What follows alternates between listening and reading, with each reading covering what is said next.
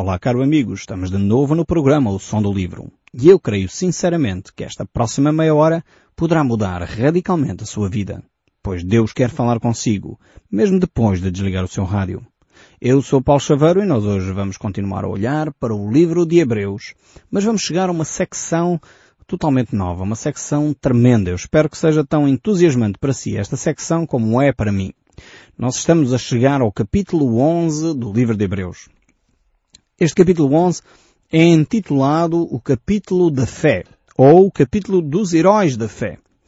Aqui temos de facto uma galeria de heróis descrita, uh, onde vemos vários homens de Deus, várias mulheres de Deus que manifestaram a sua fé de uma forma concreta e prática no seu dia a dia. E nós vamos poder ver aqui o que significa afinal de contas a fé. Muitas vezes as pessoas fazem confusão acerca da fé. É preciso ter fé para isto, é preciso ter fé para aquilo. Aliás, até os próprios discípulos, quando estavam com Jesus, disseram a certa altura, Senhor, aumenta-nos a fé. Então, de facto, nós seres humanos uh, temos um déficit de fé. Precisamos de, de, de Deus, mais uma vez, Deus falar ao nosso coração para que a nossa fé aumente. É interessante ver que a própria Bíblia nos diz que a fé vem pelo ouvir e ouvir a palavra de Deus. Então você está no bom caminho para aumentar a sua fé. É ouvindo a voz de Deus, ouvindo a palavra de Deus, que a fé aumenta. Então nós estamos aqui num capítulo de homens e mulheres que uh, foram de alguma forma revolucionários pela fé. Na sua geração eles fizeram coisas tremendas. Algumas destas coisas tremendas provavelmente não são aquilo que você está a pensar. Normalmente nós pensamos uh, nas questões de fé como sendo alguém que alcança vitórias, coisas tremendas nesse sentido. Uh, pessoas que, como vamos ver aqui, e o autor de Hebreus é muito feliz na forma como ele constrói este texto, uh, pessoas que aqui venceram uh, a morte, fecharam a boca a leões, como o caso de Daniel, pessoas como Davi que mataram gigantes, isto pela fé eles fizeram isto.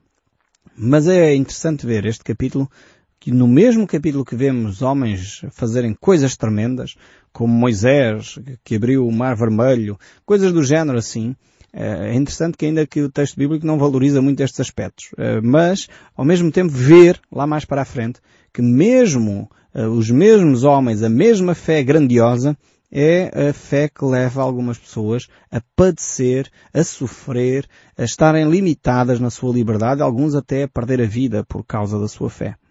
É, realmente é, é interessante quando nós criamos uma imagem estanque da fé e depois dizemos coisas uh, que não são de acordo com o texto bíblico. Aqui nós vemos que pessoas que pela fé conseguiram vencer a morte, portanto não foram mortos, como o caso de Daniel, uh, venceram gigantes, como o caso de Davi, uh, venceram Moisés, a mesma coisa, venceu a morte também, portanto Deus o livrou da morte. Uh, temos casos destes, mas depois temos mais para a frente pessoas que foram cerradas pelo meio, pessoas que morreram por causa da fé em Cristo. Nós hoje em dia temos algumas comunidades que fazem afirmações que não são uh, completamente verdades, não são completamente um, reais no sentido bíblico da questão. Quando dizemos, uh, poderíamos pegar nestes textos e dizer, ok, quem tem fé é aqueles que conseguem matar gigantes, é aqueles que conseguem vencer a morte. Então e os outros que morreram por causa do, do, Evangelho, por causa do amor a Cristo? São pessoas sem fé? Estão em pecado? O que é que aconteceu a essas pessoas? O texto de Hebreus diz que essas mesmas pessoas são pessoas de fé. Hoje em dia temos pessoas que fazem discursos uh, semelhantes a estes, dizendo, ok, se uma pessoa tem fé, não pode ficar doente. Um cristão com fé nunca, nunca está doente. É sempre curado. Um cristão com fé uh, é rico. Isto é, é, não é completamente verdade. Não é verdade isso. Uh, há cristãos cheios de fé que passam por situações de doença e ao passarem por essas situações de doença, realmente a sua fé aumenta. É preciso ter fé para saber esperar. Aliás, nós iremos ver também, vamos ver aqui o, o exemplo do maior homem de fé, o chamado pai da fé, que é Abraão. Sabem porque é que Abraão é chamado o pai da fé? Não é porque ele uh, simplesmente alcançou a promessa. É porque ele soube esperar 25 anos para receber a promessa. E é por isso que ele é considerado o pai da fé. Nós hoje em dia temos a ideia de que se nós orarmos, temos que receber no dia a seguir, ou melhor, quem tem muita fé recebe até na hora, logo o pedido que está a fazer. Isto não é propriamente o ensino bíblico sobre a fé. A fé é, é, a firme certeza das coisas que se esperam, a convicção dos factos que se não vêem, diz aqui Hebreus 11, verso 1, mas é exatamente essa convicção firme de que eu vou receber independentemente do tempo de espera. Talvez você está a orar uh, pelo seu cônjuge há 10, 15 anos e ele não aceita Cristo, ainda não entregou o seu coração. Talvez está a orar pelo seu filho há 5, 10 anos e ainda o milagre não aconteceu. Eu quero desafiá-lo através destes textos bíblicos persevere na fé. Fé não é receber de imediato aquilo que se orou. Fé é saber esperar o tempo de Deus para receber a promessa que Deus lhe fez. Se Deus lhe deu uma promessa nessa área, fique firme. Continue, persevere, continue a orar, a interceder, a manter-se firme no seu exemplo cristão, a viver os valores e os princípios de Deus. Não desanime nem abandone a sua fé só porque ainda não recebeu o que está a pedir. Realmente Deus é um Deus que nos quer fazer crescer. A perseverança é algo que Deus quer trabalhar no nosso coração. Abraão foi considerado o pai da fé porque soube esperar 25 anos para obter o filho da promessa. Então vale a pena seguir estes exemplos tremendos de fé. Não nos deixemos enganar por discursos aparentemente espirituais. Não nos deixemos enganar por discursos bonitos que parecem uh, até saídos das Escrituras, mas que nos retiram a perseverança, mas que nos retiram o, o, saber esperar, mas que nos trazem para uma fé imediatista do aqui e do agora. Eu sei que assenta perfeitamente na nossa geração. Esta, este discurso do imediatismo, você ora agora e já está curado, já recebeu a cura em nome de Jesus, mesmo que não esteja curado. Alguns ainda já são curados e nem têm doenças infelizmente temos discursos deste género. Precisamos de acabar com esta hipocrisia cristã que muitas vezes minam a confiança das pessoas em relação a Cristo. Precisamos voltar aos rudimentos da fé. E aqui os rudimentos da fé falam-nos de perseverança. O capítulo anterior, o capítulo 10, que nós vimos no último programa, fala-nos exatamente disso, de ficarmos firmes na nossa confiança. Ficarmos firmes e perseverarmos naquilo que Deus nos deu. Esse discurso do imediatismo como disse, assenta bem na nossa geração, porque nós somos a geração do micro-ondas, a geração do aqui e agora, já não queremos uh, a comida feita à lenha, porque isso leva que tempos, ainda que sabe melhor, não é? Mas as pessoas já não querem isso, não querem ter o tempo de espera. Quem espera cinco minutos para servir um prato, muda de restaurante, vai a outro sítio. E, e é óbvio que as coisas assim perdem o sabor, perdem o gosto. É tudo aqui e agora. Somos a geração do imediatismo. Eh, estamos aqui, já sabemos uma notícia de um avião que caiu há cinco minutos no outro lado do mundo e nós queremos saber essas notícias todas. E às vezes queremos fazer o mesmo com a fé. A fé uh, tem de ser alimentada também pela paciência, pela perseverança, pelo saber esperar. E é isso que nos faz crescer. Algum tempo atrás achei curioso, uh, uma amiga da minha mulher uh, trouxe-nos uma receita, uma receita muito curiosa. É, era um bolo, mas era um bolo de perseverança. Aquilo tinha que ficar aquela massa, eu não sei bem explicar toda a receita porque eu não sou lá grande coisa à culinária, mas aquela massa era uma massa interessante, que ela tinha que esperar uh, X dias até a massa levedar e depois tinha que dividir aquela massa em vários outros recipientes para distribuir por outras pessoas ou fazer bolos mais tarde, mas o curioso é que era um bolo que não era imediato. Era um bolo que levaria vários dias até poder ser uh, realmente concretizado. Eu creio que isto hoje em dia é de facto algo muito pouco comum. Todos nós estamos habituados ao imediatismo, já compramos as embalagens feitas, é só meter no forno e às vezes até já o meter no forno dá muito trabalho para alguns. Eh, realmente a nossa geração mudou muito. Uh, temos de aprender a perseverar, a ter paciência, uh, a aprender a esperar. E, como diz o povo, esperar é uma virtude. E realmente precisamos de aprender, reaprender essa arte uh, da paciência. Uh, então a fé está intimamente ligada a estes aspectos. Eu sei que tem havido discursos num outro sentido, uh, discursos do imediatismo, de uma fé imediata, uma fé que move montanhas hoje, ou melhor, ainda quando eu estou a falar já as montanhas estão a mover, mas realmente aquilo que nós vamos encontrar aqui neste livro de Hebreus, capítulo 11, vamos ver os heróis da fé. São heróis que trabalharam a médio e longo prazo. São homens e mulheres que desenvolveram a fé ao longo de 20, 30, 40 anos, 80 anos, no caso de Moisés, levou 80 anos até poder ser utilizado por Deus, onde a sua fé estava amadurecida. Ah, realmente hoje uh, estamos, uh, temos grandes dificuldades em lidar com estes aspectos. É por isso que o texto bíblico aqui poderíamos dizer que dá uma definição de fé. Aqui destes heróis da fé, esta galeria dos heróis da fé diz, ora a fé é a certeza das coisas que se esperam, a convicção de factos que se não veem. Aqui é preciso realmente uh, entender o que este texto diz. É a certeza das coisas que se esperam e a convicção de factos que não se vêem ainda. Ou seja, precisamos de aprender a ter convicções no nosso coração. E a fé trabalha nesta área, na área das convicções. A verdadeira fé é algo que provém de Deus, é uma convicção de Deus. Eu quero distinguir duas coisas a fé não é fezada, desculpem a expressão. Há umas pessoas aí que se dizem cristãos até, etc., mas têm assim umas fezadas. Ah, isto vai acontecer, e é tudo normalmente grandes coisas e pelo melhor, e nem sabem se é isto que Deus quer ou não quer. Muitas vezes acertam, algumas vezes acertam, a maioria das vezes se calhar não acertam, mas aquilo são assim umas fezadas. Ah, vai ser tudo bom, mas a pergunta é, é isso que Deus quer? A fé é uma certeza, não é uma ideia vaga, não é uma, uma, esperança, não é simplesmente aquilo que eu gostaria que acontecesse. Fé não é um desejo. Não confunda fé com desejo.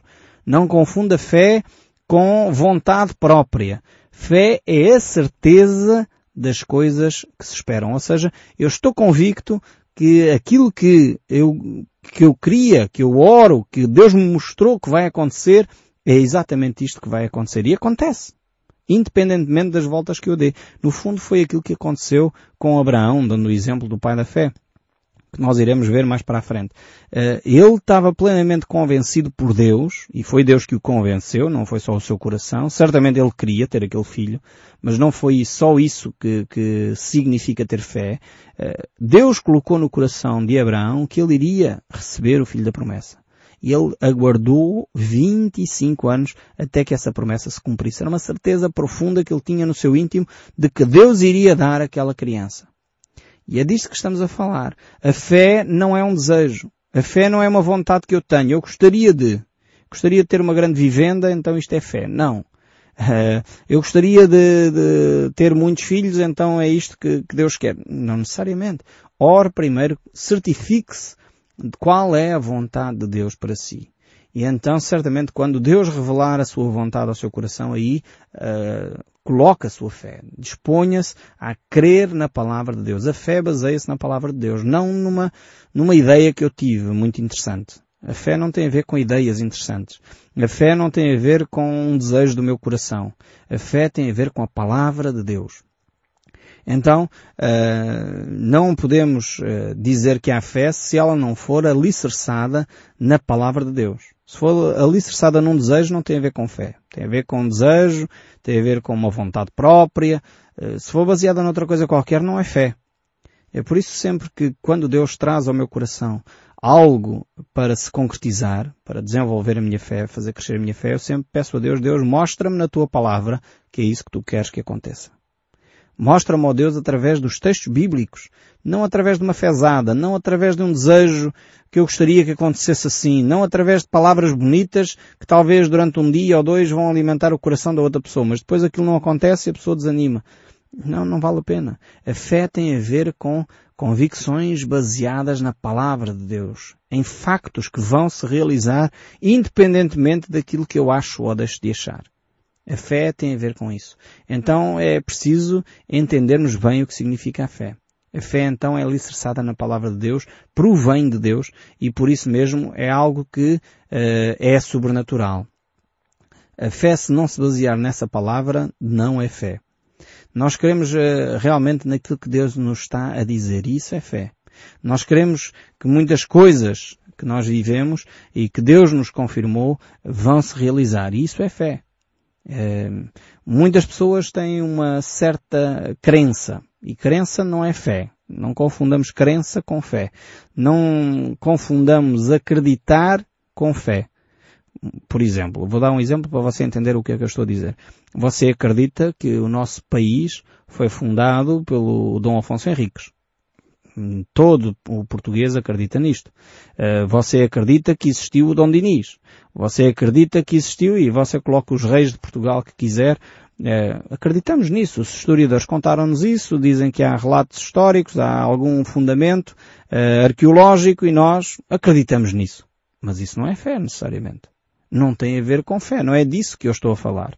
É, muitos de nós nunca vimos átomos e acreditamos na energia atómica. Ela existe.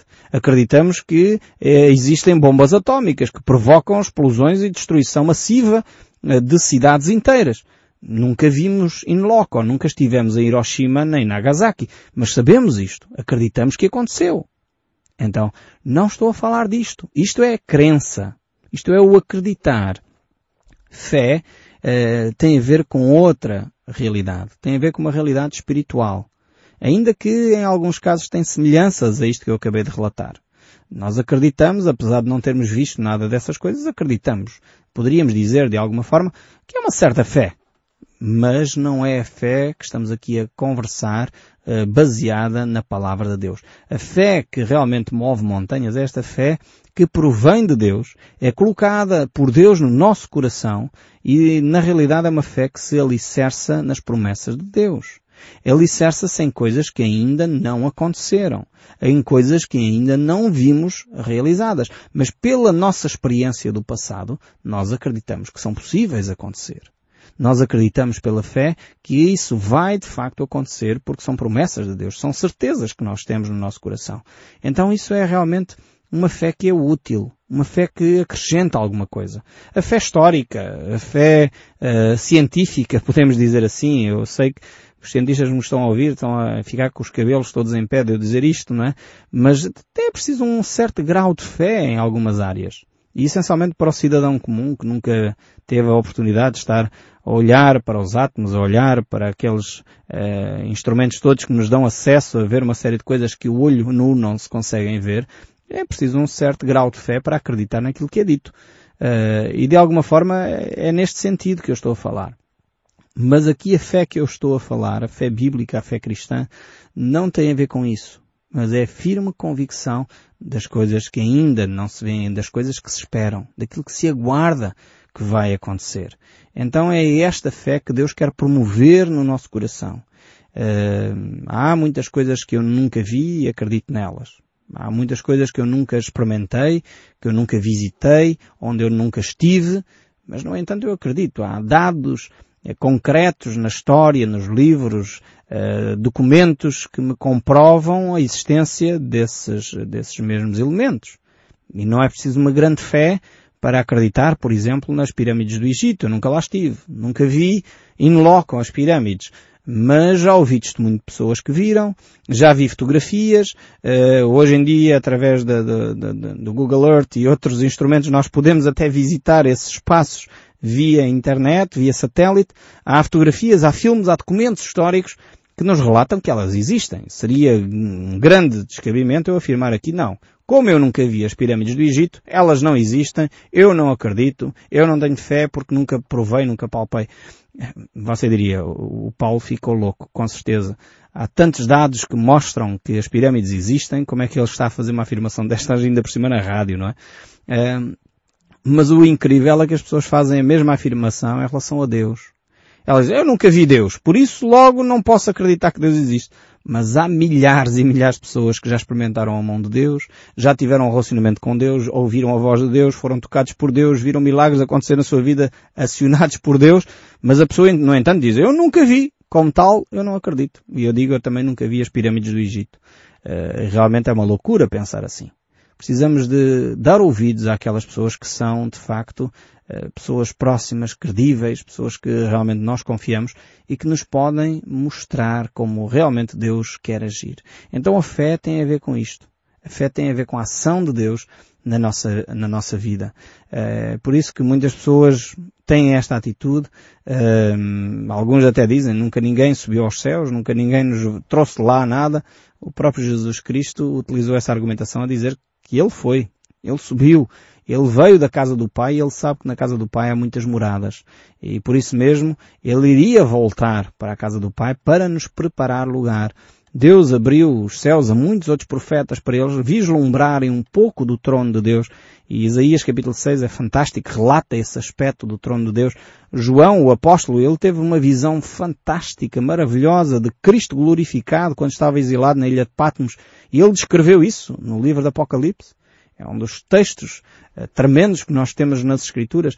Mas apesar disso, as pessoas querem desacreditar. As pessoas querem deixar de acreditar naquilo que a Bíblia nos ensina.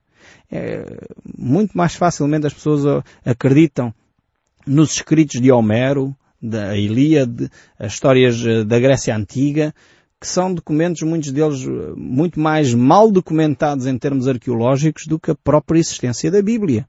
No entanto, tantas e tantas pessoas procuram atacar a Bíblia. Sabem porquê? Porque ela é espiritual e os homens não suportam se relacionar com Deus. Foi exatamente isso que uh, Adão e Eva fizeram. Quiseram voltar as costas a Deus lá no jardim. Viraram as costas a Deus porque eles queriam ser iguais a Deus. E o texto bíblico nos mostra claramente que nós só nos podemos relacionar com Deus através da fé. A fé é a certeza das coisas que se esperam, a convicção de factos que se não veem. E ainda que eu possa não ter visto com os meus próprios olhos, mas eu posso experimentar a ação de Deus em mim. Pois pela fé, diz o texto verso 2, os antigos obtiveram bom testemunho.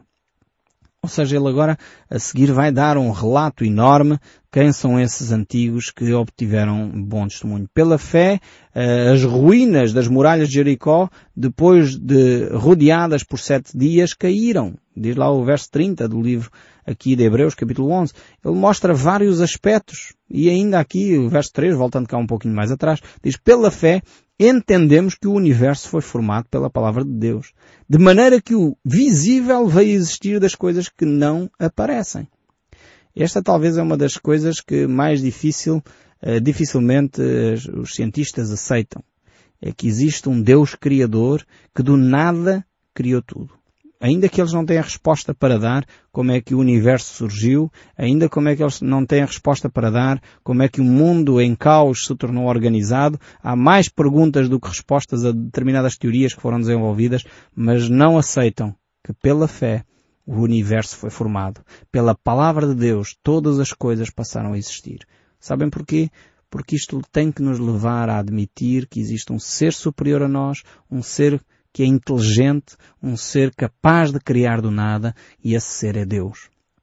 E é com Ele eh, que nós nos relacionamos, é com Deus através da pessoa de Jesus Cristo que nós temos a possibilidade de ser felizes, gozar a paz interior e gozar esse equilíbrio emocional que o mundo tão desesperadamente procura. Eu espero sinceramente que o som deste livro continue a falar consigo mesmo depois de desligar o seu rádio. No próximo programa nós voltaremos a este capítulo fantástico, capítulo 11 do livro de Hebreus, que nos desafia a mais um passo na fé. Até lá, fique sempre na nossa companhia e que Deus o abençoe ricamente.